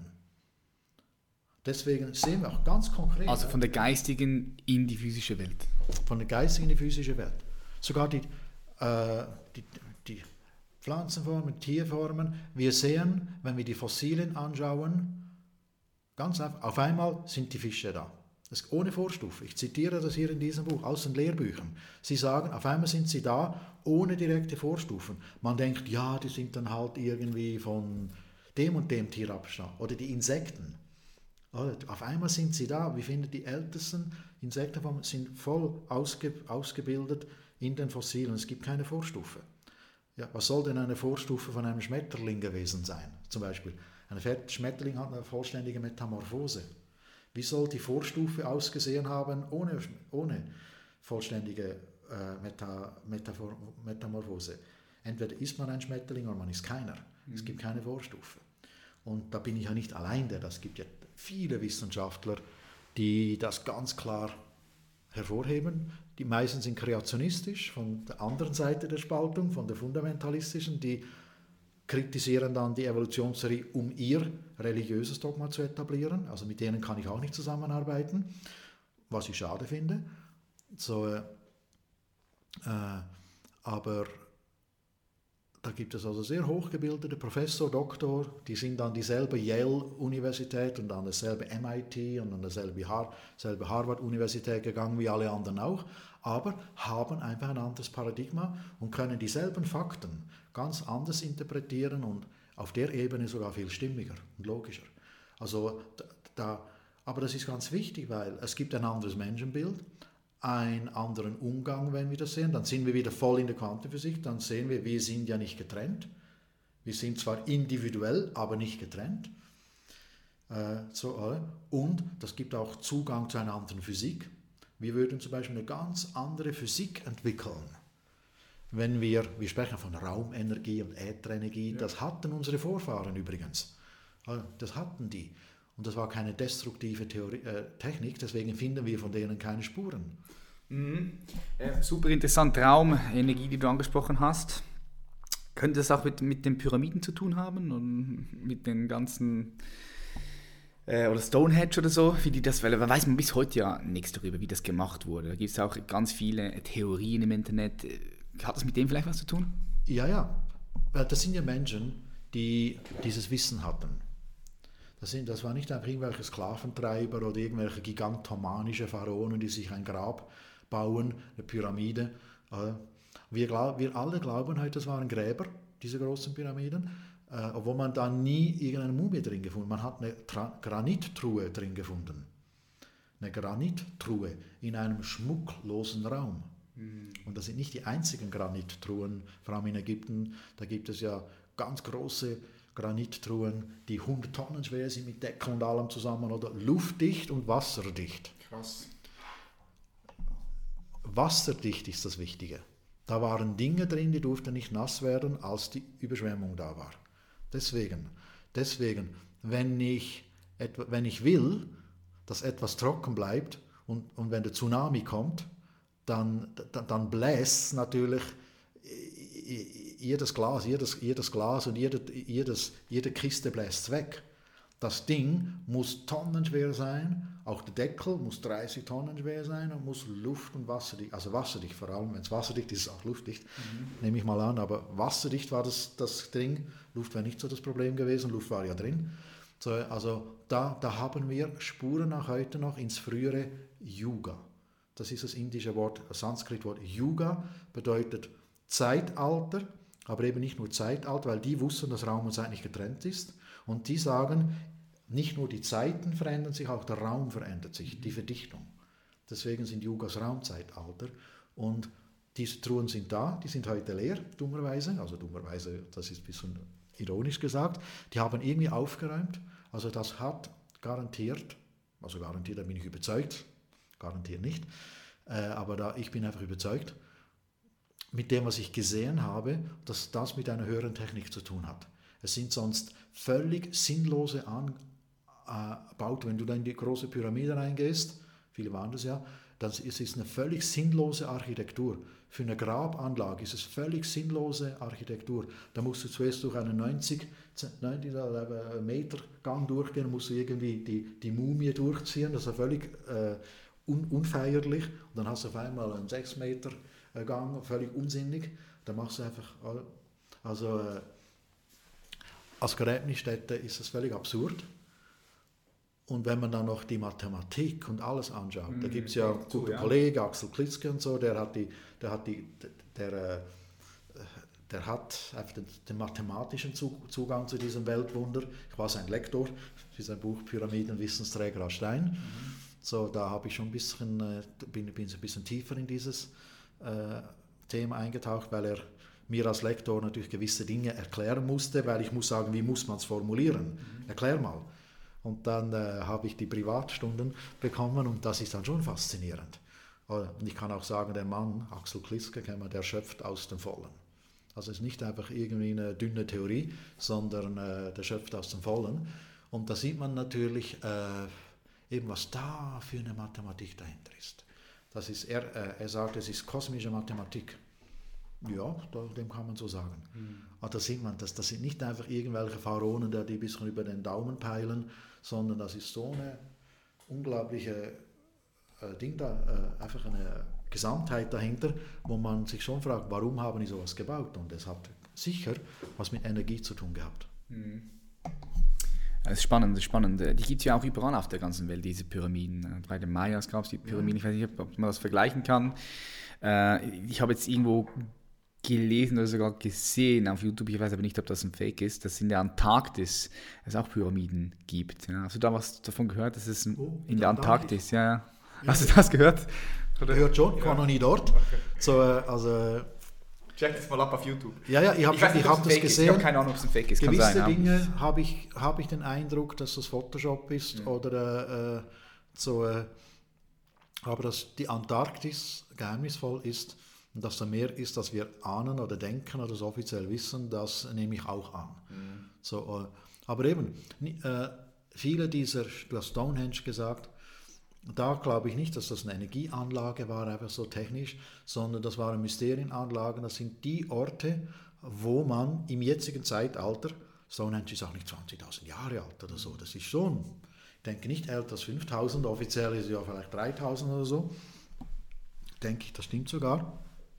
Das sind, das sind Anlagen, die man baute nach dem Beginn des, dieses Kali-Yugas, also nach 3000 vor Christus, weil das Kraftorte sind und die uns helfen, in einer größeren Verdichtung die Verbindung mit den geistigen Welten zu haben.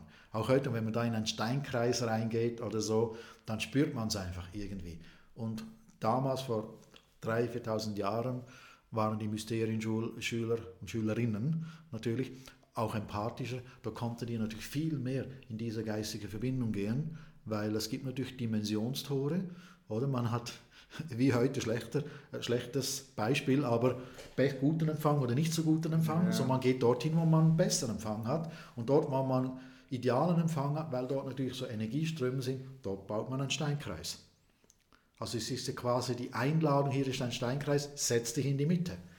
Also das macht man ja heute noch als Tourist, wenn man reinkommt, ja fast intuitiv. Und, und das ist genau, das war genau die Absicht. Ja, bei Stonehenge auch. Also die, die können auch bis heute nicht erklären, wie sie diese Steine dort nach oben ge gebracht haben und dann auch geografisch oder, oder geometrisch auch eine Wissenschaft für sich, weil das, das stimmt ja auch mit dem, mit dem Himmel. Also ich, das habe ich einfach so ge gelesen. Ich bin da auch nicht so deep in diesem Thema drin, aber dort weißt du wahrscheinlich mehr. Du, ja, eben, wir sind alle nur am Anfang. Ja. Und äh, mein Anliegen ist einfach, die Grundlagenarbeit zu machen. Ich habe so viele Fragen, die, die, ich so, die nicht lebenswichtig sind, aber einfach äh, trotzdem wichtig sind. Eben, wie haben Sie das gebaut? Wofür das? Wieso dies und so? Wieso genau so? Und da gibt es gewisse gute Antworten. Viele Antworten habe ich noch nicht gefunden. Da kann man, wenn es wichtig ist, weiterforschen oder, oder wir erinnern uns wieder. Denn viele von denen, die dort mitgewirkt haben, sind ja heute wieder da. Und das Wissen kann wieder aktiviert werden, wenn wir wieder in die ents entsprechende Schwingung geht, gehen. Dann brauchen wir auch nicht, brauchen wir auch nicht irgendwie absurde Teilchenbeschleuniger, die Milliarden kosten und die Umwelt belasten und alles. Und äh, da können wir ganz, bekommen wir ganz anderen Zugang, einen nicht destruktiven, einen nicht invasiven Zugang in die Materie, wo wir, wo wir die Materie wirklich dann auch im Geistigen verwenden können, ohne dass wir zerstörerisch tätig sind. Wir dürfen ja in die Materie, macht euch die Erde untertan. Heißt nicht, macht sie kaputt, sondern heißt einfach, ihr dürft mit der Materie arbeiten. Ihr dürft schöpferisch tätig sein. Ihr seid Götter, ihr seid Schöpferwesen. Also schöpft. Aber in eurem Interesse nicht gegen die Schöpfung. Aber das eben, dann ist das Leben, meint immer gut, ist immer da. Also du kannst, also du, wenn du schöpfst und im Geist, wenn du im Geist mit der Schöpfung in Resonanz bist, unterstützt die, hast du ja Rückenwind. Dann passen Synchronizität, passieren die Synchronizität, dann hast du die besten, besten Einfälle, hast du die besten Kontakte. Irgendwie, da passieren Dinge, die man nicht erzwingen kann. Ja, definitiv. Hm, Stell dir mal vor, Armin, du könntest mit irgendeiner beliebigen Person essen gehen. Egal wer auf der Welt. Auch kannst du Personen äh, wählen, die nicht mehr da sind physisch, die es nicht mehr gibt, die schon gestorben sind. Wer kommt dir da in den Sinn? Mit wem würdest du gerne mal Abendessen gehen? Patrick Reiser. Im Hier und Jetzt. Ja. Nee, kommt, wieder, irgendwann, ja. kommt irgendjemand in den Sinn? So eine, jemand, der dich inspiriert oder mit dem man, ja, jemand, mit dem du dich gerne austauschen würdest? Äh, es gibt so viele spannende Menschen natürlich, oder der Vergangenheit und äh, aber jetzt einen ganz besonderen, meinem mit Jesus essen gehen, das wäre schon nicht schlecht. Also mal, mal fragen, hey, äh, wie war das wirklich? Mhm. Stimmt das in der Bibel? Also ich habe hier die Bibel dabei, können wir, mal, können wir mal lesen. War das wirklich so? Das wäre sicher hilfreich. Oder? So, also wenn ich jetzt so gerade voll aufs Ganze gehen kann, würde ich natürlich sowas wählen. Einfach so mal als, als äh, aber andererseits ist es auch nicht wichtig, dem Sinn, weil wir sind ja selbstverantwortlich. Prüft alles und das Gute behaltet. Ich, äh, auch so, sogar bei Heiligen Schriften oder so, ist es ja meine Verantwortung, was ich glaube. Ich kann nicht dann sagen, wenn ich den Lebensfilm anschaue, ja, das stand in der Bibel so, dass man äh, äh, Jericho zerstören darf und Menschen umbringen darf. Also wenn man es damals darf, darf, darf man es heute auch, also habe ich es auch getan. Das Wort der Herrn, des Herrn ergeht an, erging an mich und so. Das, ist, das geht nicht. Das, es wird dann heißen, hat niemand gesagt, dass das glauben muss. Doch der Pfarrer, doch der Pastor. Ja, und wer hat gesagt, du dem glauben musst? Ja, er. Und? Hat dich das überzeugt? Äh, ja, okay, der ist bald wieder bei dir. Oder? So, also äh, es kommt immer wieder auch, und das wäre auch, da würde dir Jesus sagen, was fragst du mich? Glaubst du das? Oder? Aber klar, natürlich ein paar historische, das wären schon interessant. Aber das ist, das ist jetzt nur mental, natürlich. Das ist jetzt, da spricht jetzt die mentale Ebene. Wenn ich, äh, was, äh, was würde mich jetzt faszinieren? Eben, sehr viel. Die Pyramidenbauer, hey, sagt es mal, warum wirklich? Ich habe mir die Dinger angeschaut und bin wirklich nicht draufgekommen, wie man es macht, weil eben, wir kennen die Technik nicht, die da sind. Eben, ich denke, in der Steintruhe war irgendwas mit Kristalltechnik drin, da denke ich. Mhm. So, oder, und das haben sie rausgenommen, irgendwo versteckt, vielleicht finden wir das mal. So, also wo habt ihr es versteckt? Und so, einfach so, äh, das wären dann so die lustigen Tischgespräche, ja, wenn ich mir so jetzt das vorstellen darf. Ja. Interessant. Jetzt, äh, wie ich schon am Anfang gesagt habe, und das spüre ja nicht nur ich, sondern ganz viele andere Leute, stehen wir, sind wir mitten in einem Wandel. Was denkst du, Armin, wie sieht die Welt so in 20, 30 Jahren aus? Ich weiß, es ist immer schwierig, das in 20, 30 Jahren Schritte zu sehen, aber was siehst du in den kommenden 30 Jahren? Äh, ich kenne natürlich all die Prophezeiungen, die da aufgeschrieben sind. Es gibt ja 500, sehr als 500 Jahre und alle sehen ziemlich gleich Katastrophales aus, äh, voraus und so. So, ich möchte mich gar nicht so determinieren, sondern ich möchte mich mehr auf das Prinzipielle. Und das Prinzipielle ist ein Bewusstseinswandel. Das ist angesagt. Denn die Erde hat ihre Zyklen. Es ist wirklich jetzt 5000 Jahre durch diesen Keller gegangen, also dies bei der Parabel so richtig unten durch. Den Wendepunkt haben wir schon hinter uns. Es geht wieder höher aber abgehoben haben wir noch nicht. Also so richtig ins, in die neue, ins neue Zeitalter haben wir, haben wir noch nicht abgehoben. Also abgehoben, das klingt nicht so negativ, aber einfach so wirklich wie das Flugzeug. Mhm. Wenn wir fliegen wollen, sind wir froh, dass das Flugzeug abhebt.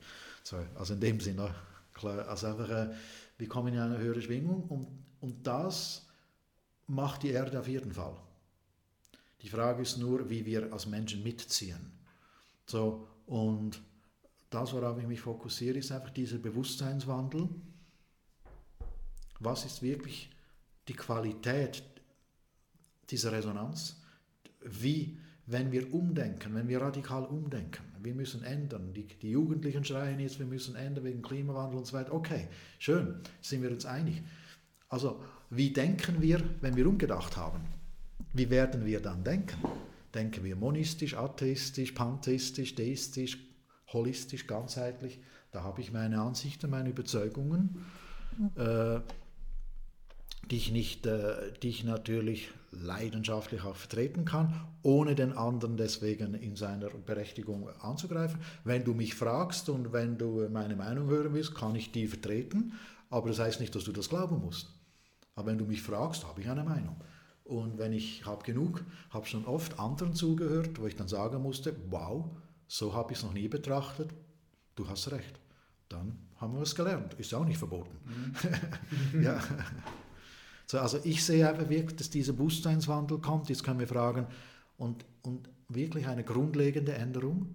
Die Indianer sprechen Hopis, zum Beispiel die Frauen, die Hopi-Indianer, sie sagen, wir sind jetzt in der Zeit des Übergangs von der vierten Welt in die fünfte Welt. Und sie sagen nicht mal Zeitalter, sie sagen Welt. Weil die jetzige vierte Welt, so wie sie jetzt aussieht und jetzt noch, ins ad, äh, noch ad absurdum getrieben wird, jetzt gerade kurzfristig noch, diese vierte Welt sieht ganz anders aus als die dritte Welt. Die dritte war aber auch ganz anders als die zweite und die fünfte Welt wird anders aussehen als die vierte. Also wir werden nicht einfach nur linear das jetzt alles weiterziehen. Ich, ich weiß nicht genau, wie das geht, aber äh, ich sage einfach, wir tun, was wir können. So, ich mache mal meinen Beitrag und ich will mich da im Äußeren gar nicht so sehr determinieren, kommt Polsprung oder nicht, kommt Weltkrieg oder nicht, gibt es Tsunami oder nicht, gibt es Katastrophen oder nicht, kommt der Komet oder nicht, explodiert die Caldera da bei Italien oder nicht. Da gibt es alles, Prophezeiungen. Ich, da bin ich ganz pragmatisch, ich sage es, wenn die Caldera explodiert, bekomme ich das schon mit. Mhm. Also, äh, so, also das, das verpasse ich nicht. Also, so, also da muss ich mir jetzt nicht in die Zukunft projizieren und so, sondern die Frage ist, kann ich im Hier und Jetzt machen? So, aber eben natürlich, wie wird die Welt aussehen? Ich, ich bin da irgendwie so ganz mit den Indios und mit den, also mit den Indigenen und ich denke auch, dass wir jetzt im Übergang von der vierten in die fünfte Welt sind. Und dass die fünfte Welt anders aussehen wird als die vierte, sicher menschenfreundlicher, naturfreundlicher. Wir werden wieder erkennen, wir sind wir sind nicht getrennt. Wir werden ganz andere Energie, Energieformen äh, finden. Es gibt ja auch jetzt schon Leute, die sagen, wir haben 5G und einige sprechen von 6G und sie sagen, die 6G wird ganz anders sein als die ganze Physik der ersten fünf Generationen. Die 6G wird nicht mehr destruktiv sein. Ich hoffe das. Das wäre aber dann schon die Technik der fünften Welt. Ja. Spannend. Die letzten beiden Fragen, die ich an dich habe, die stelle ich auch jedem Gast. Die nächste hängt ein bisschen hinterher zu der, zu der letzten Frage, die ich dir gestellt habe. Was denkst du, wenn du so rauszoomen würdest, hier auf dem Mond, du zoomst dich auf dem Mond hoch und guckst die Welt von oben an? Und äh, ja, was braucht die Menschheit momentan gerade am meisten? Ja, du stehst da oben und, und denkst dir, was braucht die Menschheit jetzt in diesem Zeitpunkt gerade am meisten? Was jetzt gerade am meisten braucht, ganz konkret denke ich, äh, Klarheit im Denken. Einfach wirklich, was glauben wir? Denn das, was wir bisher glauben, sehen wir, sei es im materialistisch-atheistischen Sinn oder im religiösen Sinn, hat uns ja wirklich nur wirklich sehr viel Elend gebracht. Beides. Also die Frage ist, was glauben wir? Eben, du fragst hier jemand, der als, einfach aus der philosophischen Sicht. Ich bin da, man kann mir sagen, du bist nicht so praktisch, das mag sein, ja, aber äh, vor der Praxis, also äh, bevor wir handeln, denken wir ja immer. So deswegen ist es auch gut, dass es auch Menschen gibt, die fragen, ja, wie, wie denken wir denn? Was glauben wir eigentlich? Haben wir, haben wir uns eigentlich schon mal überlegt, was sind unsere Glaubenssätze? Ist unsere persönlichen, da gibt es die Coaches und so, die, ja. die da ansetzen. Und was glauben wir kollektiv? Ah, also, und mein Ansatz ist wirklich Klarheit, klares Denken. Wo ist die Spaltung? Was hilft uns, die Spaltung zu überwinden? Wo können wir uns in der Vielheit auf der Einheitsebene treffen? Wo können wir das Gemeinsame finden, ohne dass wir da die Verschiedenheiten wegreden müssen? Aber die Verschiedenheiten sind dann ja nur wieder äh, natürlich. Oder wie im Garten. Oder? Äh, wer, will nur, wer will nur rasen bis an den Horizont? so, also da, da gehört die Vielheit dazu, sodass wir uns in der Vielheit gegenseitig respektieren können. Das können wir aber nicht, wenn wir dieses gespaltene Kali-Yuga-Bewusstsein haben. Und das kommt, so, das kommt sowohl von der sogenannten wissenschaftlichen, sprich materialistischen Seite, wie auch von der sogenannten religiösen Seite. Beide dienen, bedienen die Spaltung und beide, beide hätten eigentlich in sich große Wahrheiten die sie aber selber nicht erkennen, wenn sie dieses Spaltungsbewusstsein haben. Und man könnte dann auch gegenseitig von, von beiden lernen. So diese Klarheit, was ist Spaltung, was dient der Ganzheit was, was der Ganzheit dient, vermute ich, glaube ich, was in das Wort ist, glaube ich, das ist auch der göttliche Wille. Das ist gemeint, wenn wir da beten, schon seit 2000 Jahren, dein Wille geschehe wie im Himmel so auf Erden. Da gibt es einen göttlichen Wille, im Himmel geschieht er schon und der soll jetzt auf die Erde kommen. Das ist eine Prophezeiung. Das ist, eine, das ist ein Gebet, aber indem wir das beten, kreieren wir eine Prophezeiung, ja. nämlich, dass der göttliche Wille wieder auf die Erde kommt. Das ist dann fünfte Welt. Mhm. Ja. Spannend. Ich bin da voll bei dir. Klarheit ist super wichtig. Super, super wichtig momentan gerade. Also das kann die Menschheit auf jeden Fall gebrauchen. Jetzt, Armin, letzte Frage. Stell dir vor, du kannst ein Werbeplakat designen. Was? Ein Werbeplakat. Ah, ein Werbeplakat. Das siehst du überall auf der Welt. Hier in Afrika, wir haben so eine Weltkugel gerade hier in meinem Büro von mir. Du siehst es in Indien, du siehst es auf dem Times Square, du siehst es in Berlin, in New York, überall ist dieses Werbeplakat. Was klatscht du dort für eine Message drauf, wenn du eine Message hast? Für dieses Werbeplakat. Große Verantwortung. Was schreibe ich da?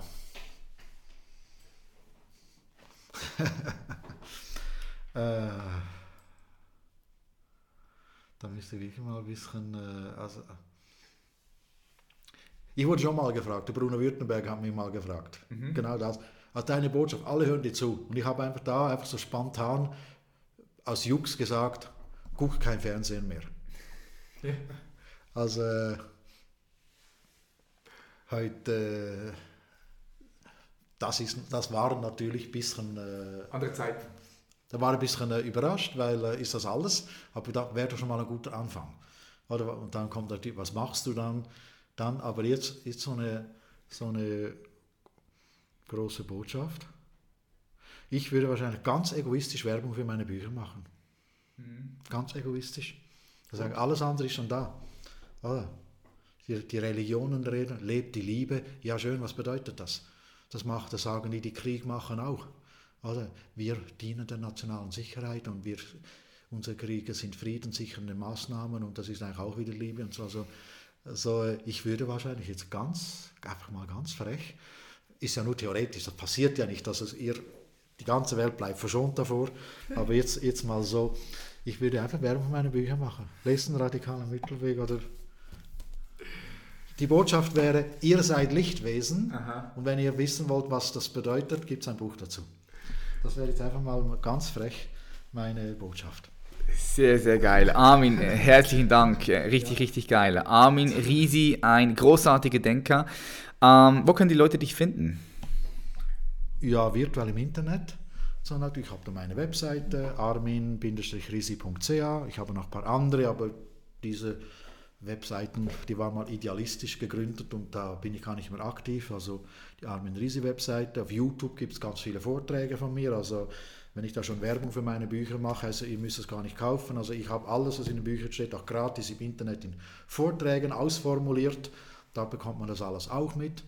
Ich, ich äh, tingle durch die Welt, also durch die deutschsprachige Welt meistens, halte da und da Vorträge. Das bekommt man manchmal mit, manchmal nicht. So, ich mache in Zürich Studienabende zweimal im Monat, wo einfach so im lockeren Rahmen ich systematisch das Buch Der radikale Mittelweg durchgehe.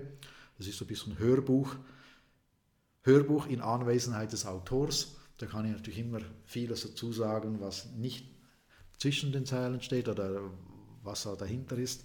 So bin ich einfach im relativ kleinen Rahmen aktiv und bin hauptsächlich in meinem Stübchen und schreibe vor mich hin. Und zwischendurch, wenn ich eingeladen werde, komme ich aus der Höhle raus wie jetzt. Ja. Oh geil, ihr habt gehört. Äh, danke vielmals. Patrick, danke. Danke, danke vielmals. Und das war's wieder, meine Freunde. Ich würde fast sagen, wir haben teilweise hier auf diesem The Champions Mindset Podcast ganz tiefen Inhalt, eine der tiefsten Inhalte überhaupt, den es gibt bei den Podcasts. Ich finde es geil, ich hoffe, ihr habt es auch gefeiert. Schreibt unbedingt ein Feedback auf Instagram, würde mich freuen, wenn ihr sagt, hey, ich habe das gefeiert, ich feiere diesen Podcast, dann freue ich mich immer wieder auch über eine positive Bewertung auf iTunes. So fünf Sterne freut mich ganz besonders. nee, Spaß. Gib einfach das, was du, was du möchtest, aber ich würde mich über einen Kommentar richtig hart freuen. Und ähm, ja, ich habe es am Anfang schon gesagt, komm unbedingt ans Elevation Camp am 25. und 26. Mai in Frankfurt. Es wird richtig sick. Ich freue mich, dich zu sehen. Ich freue mich auf die nächste Folge. Ich sage danke und bis zum nächsten Mal. Peace.